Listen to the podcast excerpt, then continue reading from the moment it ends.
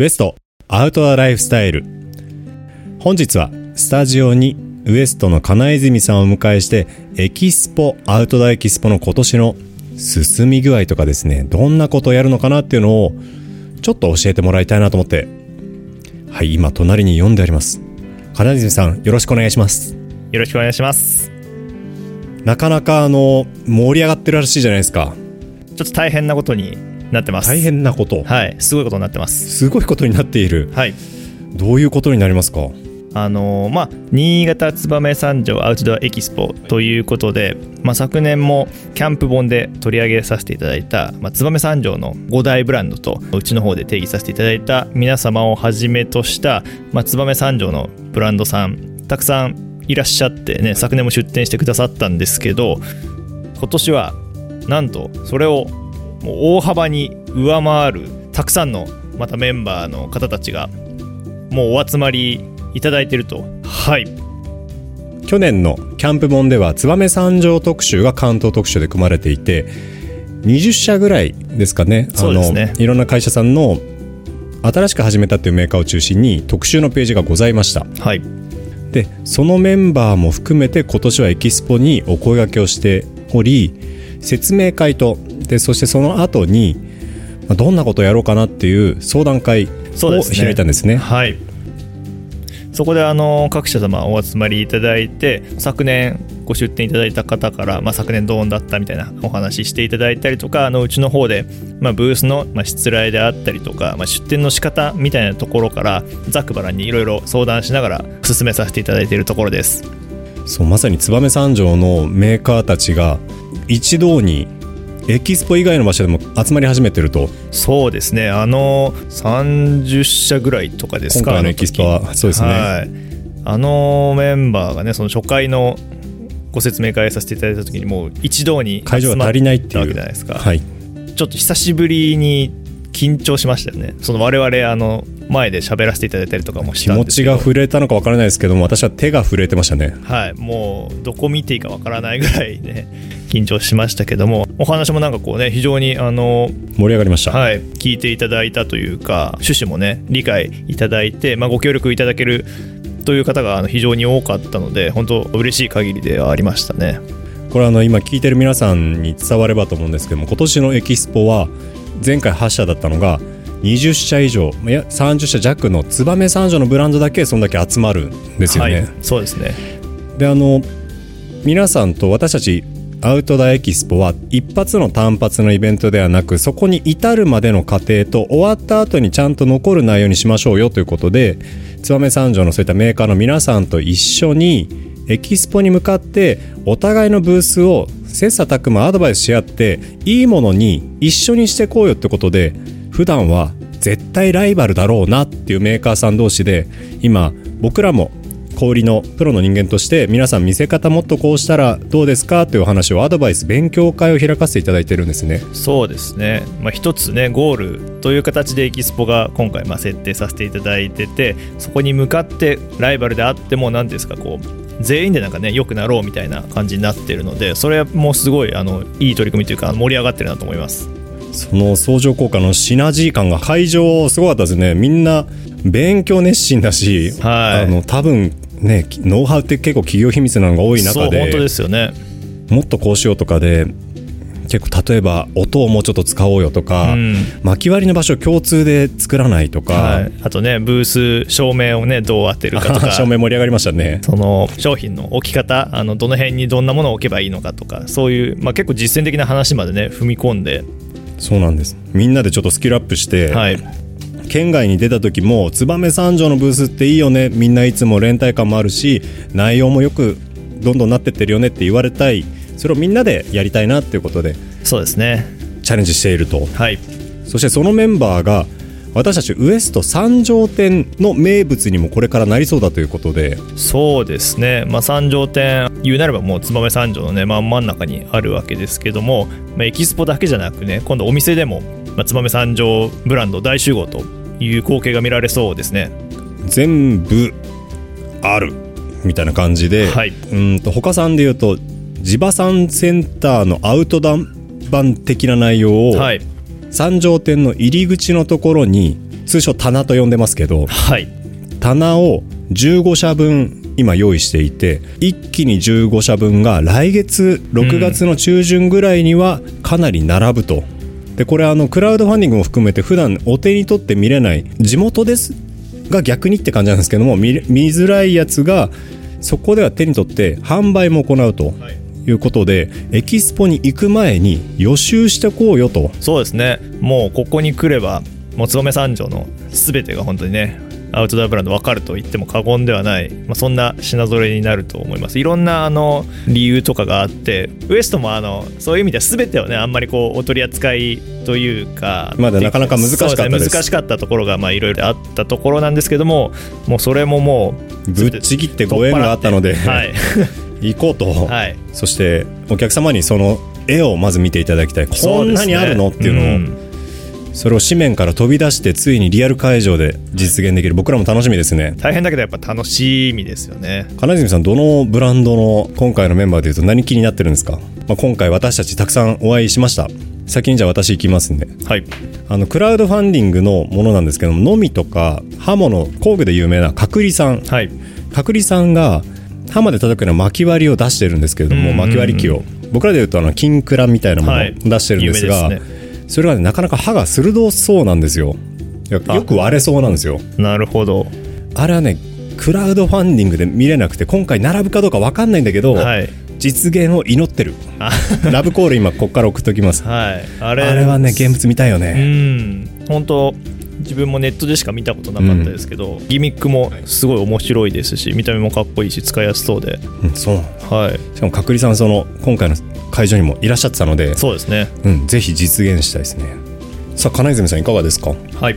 あのーまあ燕三条といえば金属加工の町でもありますけど、まあ、あと刃物有名ですね。内刃物というか、はい。はい。すごい有名なわけですけども、まあ、あのちょっとお名前出させていただくと例えば馬場町金物さんとか五十嵐刃物工業さんとかあとあの剣謙信さんであったりとかその刃物に特化して、まあ、あのナイフとかあの巻き割り用のナタとかに特化してやられてるブランドさんが、まあ、今回それだけでも56社ぐらい6社超えてましたね。僕ね。がテーブル涌井さんなんかも一緒だったりとか、そうですよね、っていうのがやっぱりあれだけしかもこのアウトドアにフォーカスした内容で見られるっていうのはもうこれも全国初でしょうから。あそうですね。店頭としては間違いなくはい。ですし、イベント会場でもこれだけ揃うのはうん、ですね、で実際になんかあの見比べてなんならこう使い比べるくらいまでいけるっていうお話を伺ってるのでそれすごい楽しみですね。この比べたいんですよね、はい。一社一社のホームページ見るのいいんですけど現物で並んで見れるっていうのが今回実現ぜひしたいと。うん。僕らも楽しみですね。そうですよね。そんなこう各メーカー、はい。もちろん刃物だけではなくてお鍋のメーカーもありますし袋屋さんとかも実はそうですね。いろいろあったりするんですよ、うん。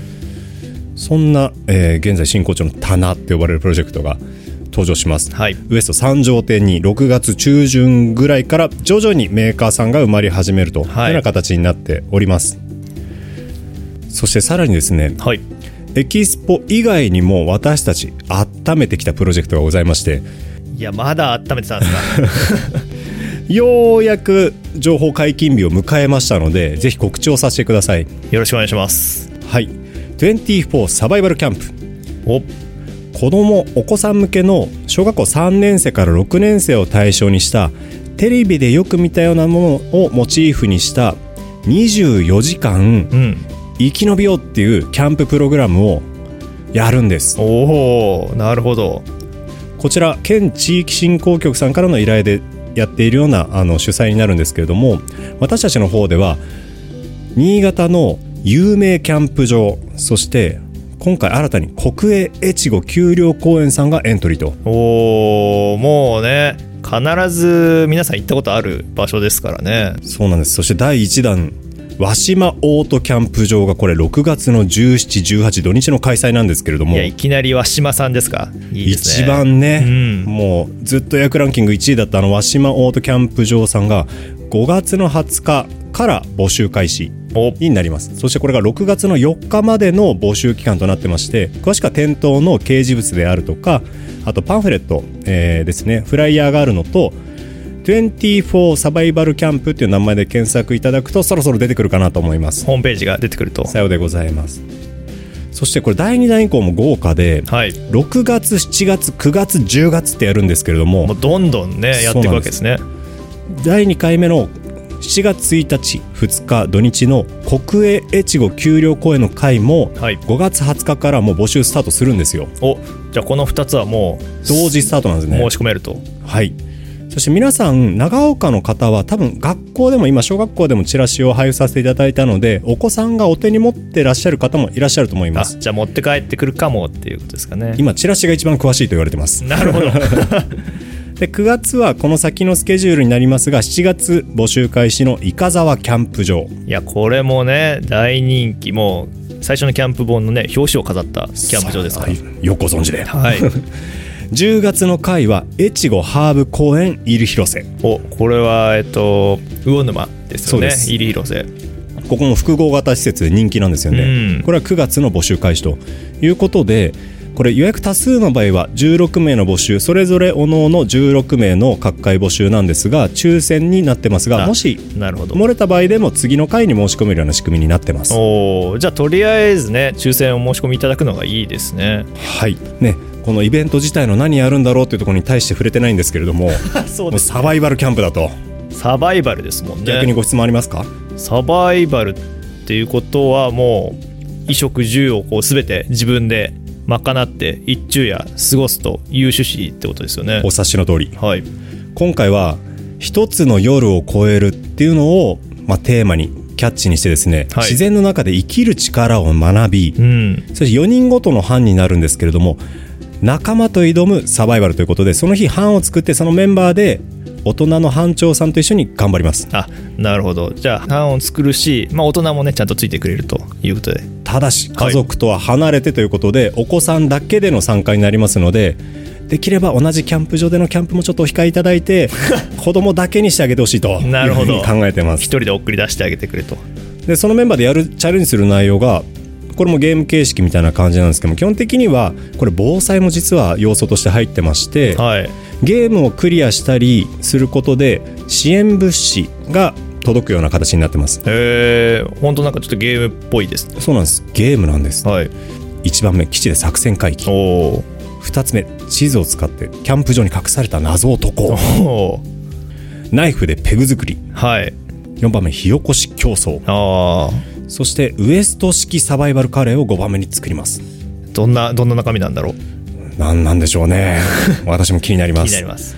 そして夜は天候次第でナイトハイクあるいは星空観察ああといいですね。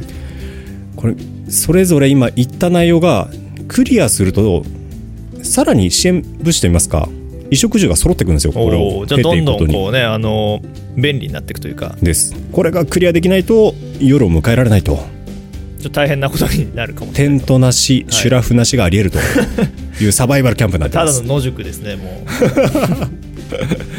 その中であのウエストの若手スタッフが一緒にあのチャレンジみんなと一緒にチャレンジしますので、はい。えー安心してご参加いただければなうんというふうに思います。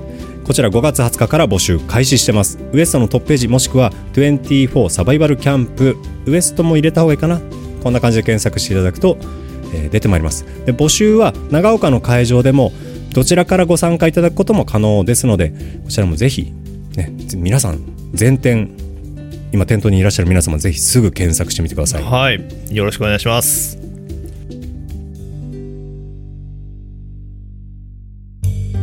新潟ミュージックシーン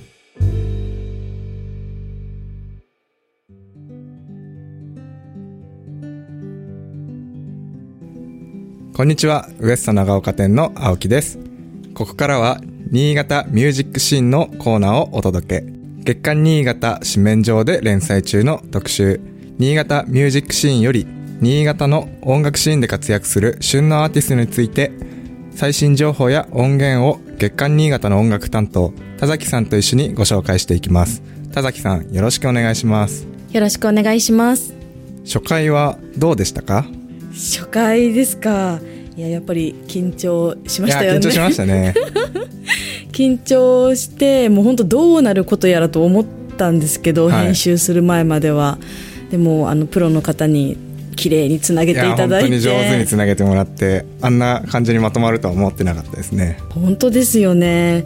実際にでも店舗で流していただいてあとポッドキャストで配信していただいて、はいえでも青木さんはそのお仕事されながら聞いてたわけですよね。1時間に1回のペースで聞いてます。だいぶハイペースですよね。あかなりハイペースで聞いてて、まあ、最初一番最初自分の声とかちょっと気になるなって思ってたんですけどでもだんだん気にならなくなってきて、えー。でだんだん音楽とかもスタッフ働いてるスタッフの方たちにもこう気に入ってもらえてこの歌めっちゃいいっすわっていう風に言われたりとかしてました。うわーそれめちゃくちゃ嬉しいですね。自分の声は私気になっちゃって気になっちゃって。最初完成しましたって送られてきたやつを聞いてもう一回閉じました。でも今回いい感じじゃないですか。あかなりいい感じで。まあ2回目なんでもうちょっとフランクにやっていけたらなと思いますいいですね。じゃあぜひ今回も頑張っていきましょう。行きましょう。まあその反響の中で結構お店に来て聞いたっていう方もいらっしゃいましたしあと別なスタッフから聞いたら私の友達も聞いたっていう方がいてええー、やってよかったなって思いました。いやそれめちゃくちゃ嬉しいですね。まああの一重のまあ、ご本人たちもとっても喜んでくださってああそうなんですよ、はい。あの後電話がかかってきたりとか。あご本人から、はい。すごい。今度伺いますねって言われてぜひともって言ってます。いやいい3人なんですよ。じゃあ早速ですが今月のアーティストの紹介をお願いします。はい。今月ご紹介するアーティストはマイヤンです。どんな方かと言いますとと女性のシンガーソングライターさんで出身は新潟ではなく福井県。お。そして恋大きい24歳。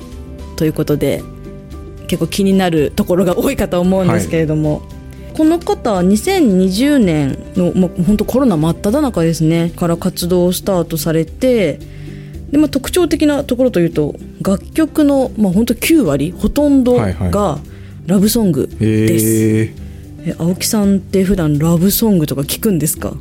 聞きます。あまあすごいいっぱい聞くっていうわけではないんですけど、まあ、今日新潟で収録してますけど、えっと、長岡から車で向かってる最中もずっと音楽聴いてラブソング聴きながら来て知ってる曲だと自分もこう盛り上がって歌い出しちゃう。一人で。一人で一人で車の中で。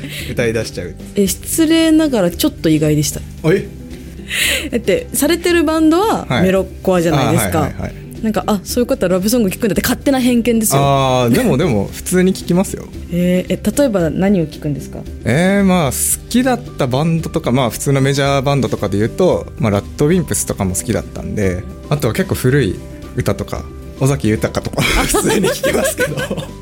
あじゃあそしたらもうラブソングがバッチリって感じあですね。そうですねなるほど。じゃあまあ今回このマイアンさんはい。きっと気に入っていただけるかと。あそうなんですよ。来る途中車の中でも聞いてきたんですけどあ本当ですすごい分かるっていう感情が、まあ、女性シンガーだけど男性ながらもこう感じるっていうところはすごいありました。本当ですか？それはそれはちょっとここから一緒にお話ししていくの楽しみです。あぜひよろしくお願いします。お願いします。まあ、でこのマイアンさんの、まあ、ちょっと曲どんな曲をされているかっていうところの話をしていこうかなと思うんですけど、まあ、恋に悩む女の子を救ってあげたいっていう思いから、まあ、自身だったりとか身近な人の傷ついた経験をもとにまあ曲を作っているそうなんです。はいまあだからさっき青木さんが言ってくださったように、まあ、共感できるわみたいなところあるっておっしゃってたんですけど、まあ、似た境遇の人にとっても刺さるような曲になっているのかないとや本当に刺さりましたね。傷ついた経験。いや傷ついた経験。うわー恥ずかしいけどありますよ。いやそこが共感だったんですね。でも、まあ、傷ついた経験ってなると結構聞いてると気持ち落ちちゃうのかな感傷的ない。感じになっちゃうのかなと思いきややっぱりすごくワードセンスも素敵な方なんでまあ歌詞で綺麗にその傷ついた恋愛を消化してくれるはいはいはい。感じがあって、まあ、すごい次に進もうっていう気持ちをくれるんじゃないかなって私は思ってます。いや本当に自分もなんかパワーもらってるなっていう感じはすごいしましたね。すごいエネルギー感じますよね。感じます感じます。声とか歌詞から。で、まあ、そんな曲なんですけれども、マイアンさんがどんな気持ちで歌ってるかというとまあもちろん誰かに共感してもらいたいっていう気持ちははい。もちろんありつつ、ただ自分を傷つけた過去の恋人たちに曲でダメージを与えたい。強い。すごいやっぱねかっこいいいやかっこいい。強い女性って感じしますよね。こういう気持ちのなんか負の感情ってすごい強いパワーになってることがあるんでなんかそういうのうまく気持ちの切り替えができるというかうんうんうん。すごいなと思いました、ぱり曲にするって心の整理をつける上でも大事なんですかね。大事だと思う。そうなんです。そういうことなんですねきっと。で、まあ、今ちょっと強い感じが、はい。強い素敵な女性な感じもしたんですけど、まあ、私もすごく強くて可愛い女の子っていうインタビューをして、はい、印象を受けまして、はい。でご本人が私が世界で一番可愛いって公言されてるんです。ほで、まあ、その言葉で聞くとちょっとすごいなと圧倒されると思うんですけどなんかやっぱりそういう不思議なことにマイアンさんが言うともう全然嫌味に聞こえなくてうはい。そうなんか、まあ、本人がそうやって自分で言うことで、まあ、自然と気持ちが前に向くし、はい。逆に誰かの後押しにもなると思うのでっていうふうにおっしゃっていてめちゃくちゃかっこいいって思いました。まだお会いしたことはないんですけどすごい自信家な方なんですね、まあ、そうですね。あ自信家というと、まあ、ちょっとごめんなんかねうんイメージ的にもあれなんですけどやっぱり自分が自信がないからこそ強く言う気持ちを持っていくためにみたいなところがあ自分るみたいです。自身にも言い聞かせるっていうような感じもあるんですかね、うん、そうですね。しかも女の子だったらやっぱ自分が一番自分のことを肯定してあげたい可愛いって思いたいっていう気持ちはまあね少なからずみんな持ってると思うので、まあ、そういうもう女と女の子の理想的なところなんだと思います目標にしたい、目標にしたい。ああいいですね。したいと言って、まあ、年が本当に近くて私は一個違いなんですけど、はいはいはい。一個年下の女の子だったんですけどそうですね目標にしたいなと思います他はどんなところが魅力的なんですか？他はですね、まあ、本当にいっぱいあっていろいろお伝えしたいなと思うんですけれども、はい。やっぱり曲を聴いていただくと、まあ、歌声まずは一つ。なんでしょうすごくマイクに乗っかって遠くまで響く声をされてるんですけどでもちゃんと柔らかくて。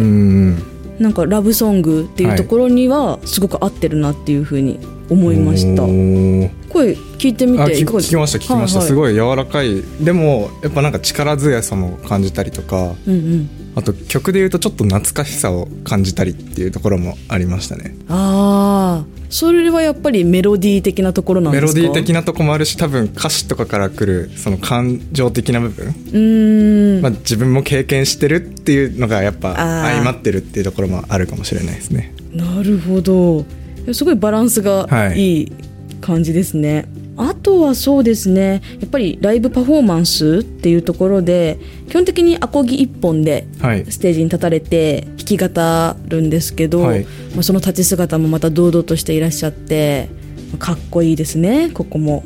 でまあその普段アコギで弾き語りされるんですけど、まあ、最近は同じく新潟を拠点に活動するため息クラブっていうバンドがいらっしゃるんですけど、そのバンドさんと一緒にバンド編成でもライブをしているみたいです。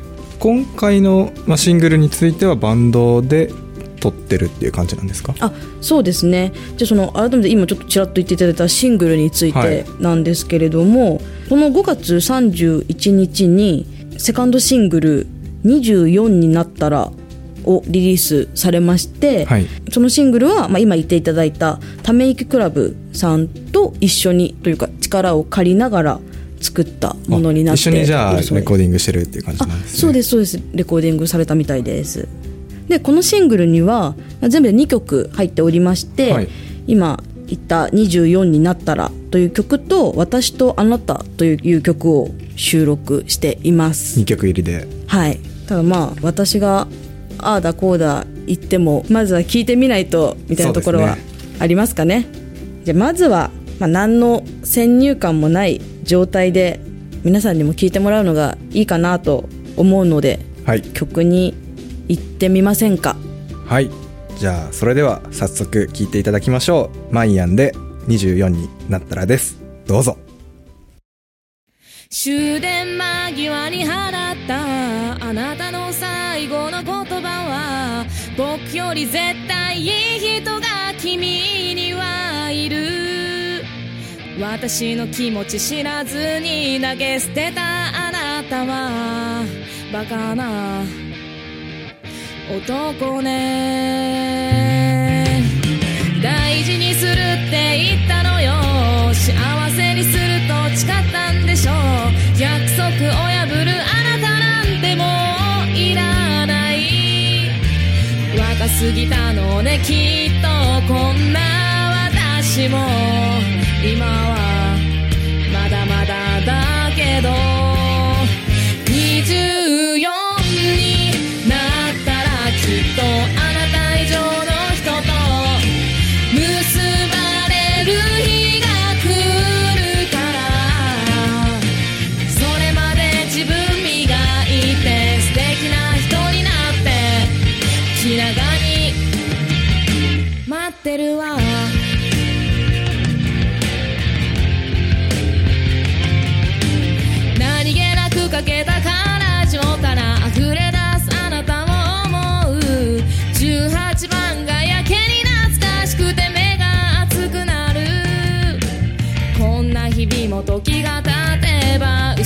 しまうのかな。ちょっと寂しい。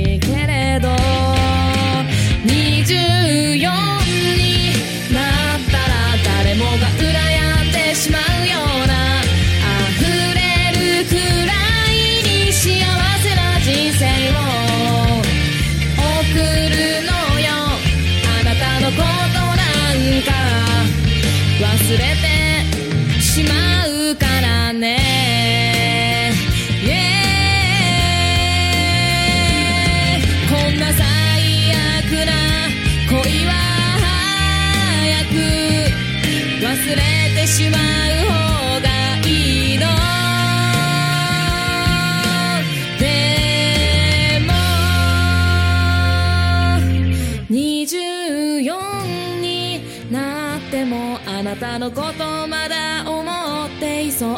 弱い私をどうか許してね。もしその時あなたも私を思っていたらあの時みたいに笑ってね。気長に私待ってるから。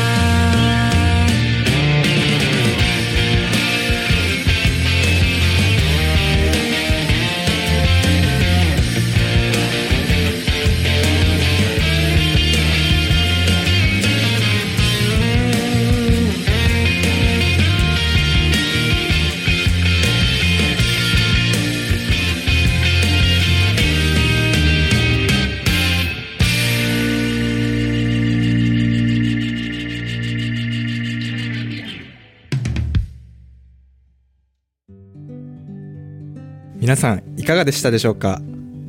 私が一番感じたことはまず優しい声が印象的でしたね。であとは強さがにじみ出てくるっていうかそんな感じでした。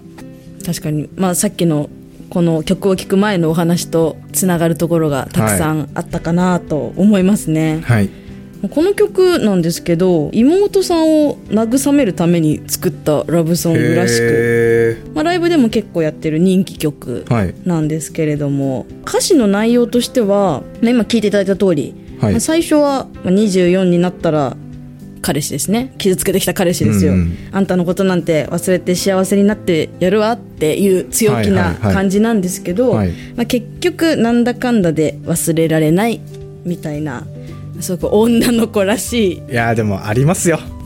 ありますよ。まさかの女の子の立場にだって今 ありますよ。俺がね。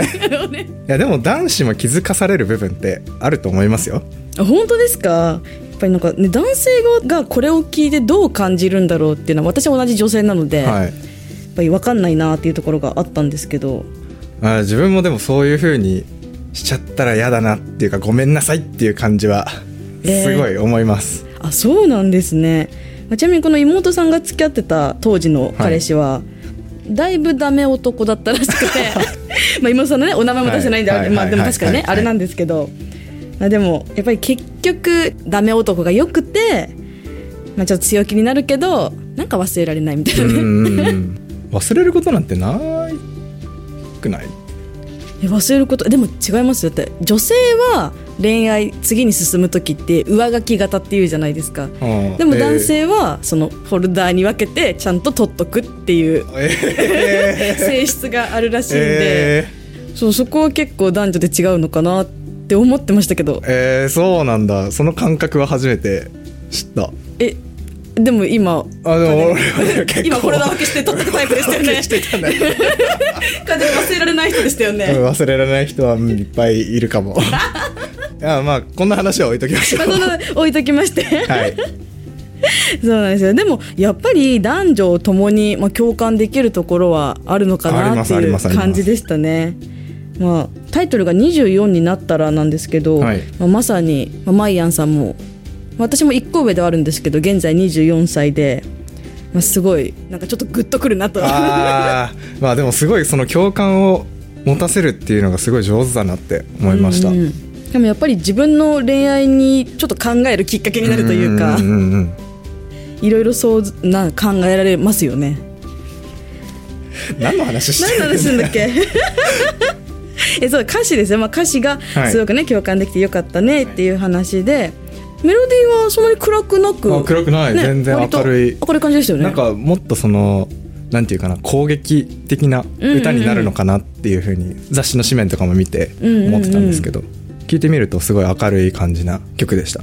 なんかそういうお人柄と曲のギャップみたいなところがそれもまたそれで魅力的な部分なのかなって思いますね。おそんな、まあ、ラブソングのもはや女王みたいな、はいはい。感じのマイアンさんなんですけど、はい。恋愛以外のテーマの曲を作ることもはい。もちろんあるそうで、まあカップリングの「私とあなた」がまさにそうです、この曲が、まあ、お母さんが怒る時にこんな風に怒るよなって思いながら書いたはい。曲らしく、はい。まあ、結構アップテンポな曲で楽しい感じの、まあ、怒ると言いながら、うんうんうんうん。結構アップテンポでサクサク進んでいく楽しい曲なんですけど、なんかこういうのもなんかすごい優しさがやっぱ出てるっていうかにじみ出てるなって感じはするんですよね。ん。なんだろう家族思いだなっていうふうに思いました。確かに。あじゃあ妹さんのうん曲とお母さんの曲が入ってて。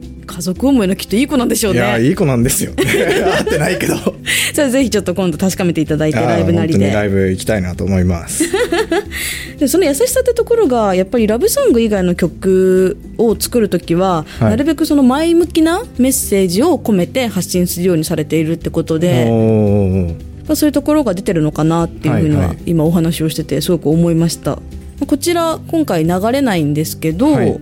青木さんは聞いていただいて。聞きました。ありがとうございます。すごいポップな感じでうんうんうん。すごい楽しいなって思いました。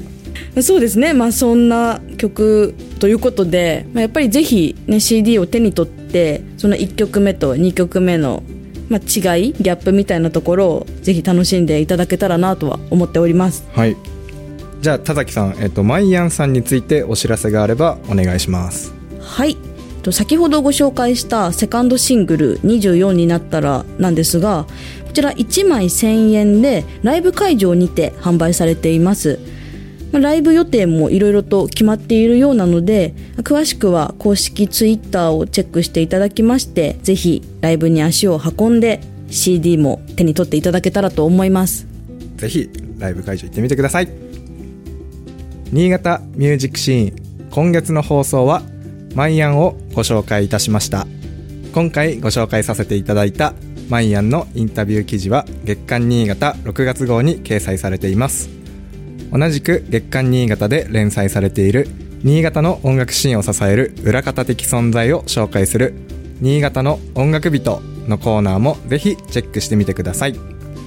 またウエスト長岡店カフェの奥には音楽ステージを併設。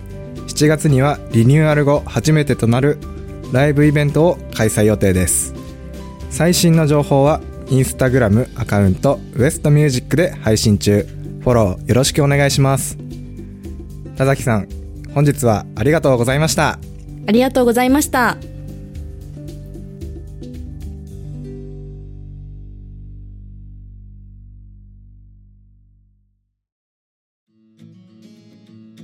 続いてはウエストで新しいスクールが始まるということでこちら担当の加藤さんに来てもらってます。加藤さんよろしくお願いします。よろしくお願いします。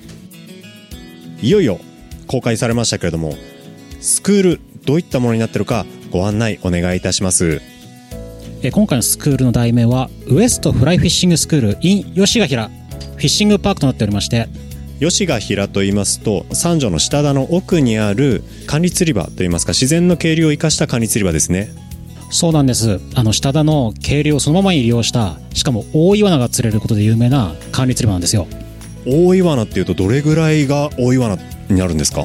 私は最大4 0センチ釣ったことあります。私の知ってる限り、まあ、3 0ンチという尺というのを釣るともうその年は OK みたいな感じでですけどよ40ですか？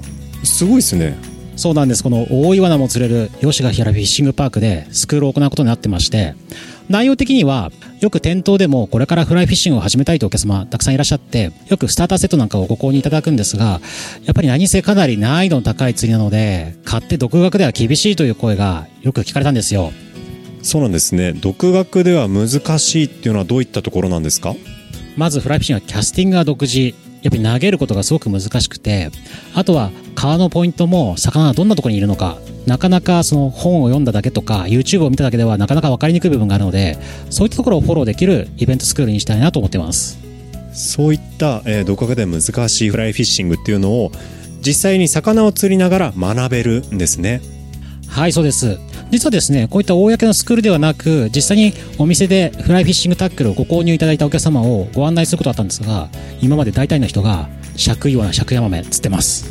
いいですね。釣ってみたいです。尺イワナ尺ヤマメ両方とも尺がつくと大きいサイズなんですね。そうですね。厳密には30.3センチというサイズが尺と言われてます。やっぱりなんですか？大きいの釣るとね引きとかも違うんだろうしそれを目指してこのスクールでチャレンジしてみたいです。必ずとは言いませんが大体のお客様みんな連れてるのでそしてそこからドハマりする方たくさんいらっしゃいます。時間的には8時から12時ぐらいまでのショートスクールになっているのでフライフィッシングタックルのお持ちの方はお気軽にどんどんお申し込みいただきたいです。このスクール楽しみなんですけれども日付はいつまた申し込みはどうやってすればいいですか？はい日付は、えー6月の分がですね6月の10日の土曜日と6月の24日の土曜日両方とも土曜日ですね。お申し込みはウエストの公式ホームページのイベント欄からお申し込みください。ありがとうございます。ウエストのホームページウエストアウトドアで検索するとすぐ出てきます。またウエストの店頭ではこちらのチラシも配布しておりますので、えーぜひお手に取ってご覧くださいませ。本日はウエストフライフィッシングスクール加藤校長からお話をお伺いしました。ありがとうございました。ありがとうございました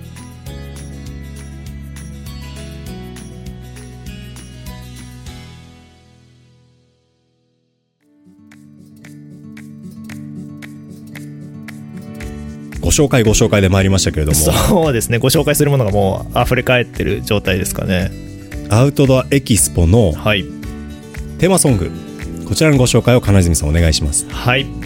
新潟燕三条アウトドアエキスポ2023の、えーオフィシャルソングはアウトドアブランドキャプテンスタックのアンバサダーでもあるつづりづくりさんの「僕らの道」という曲です。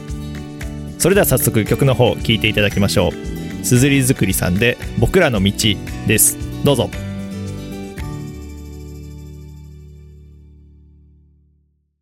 いかがでしたでしょうか？皆さん次回もお楽しみに。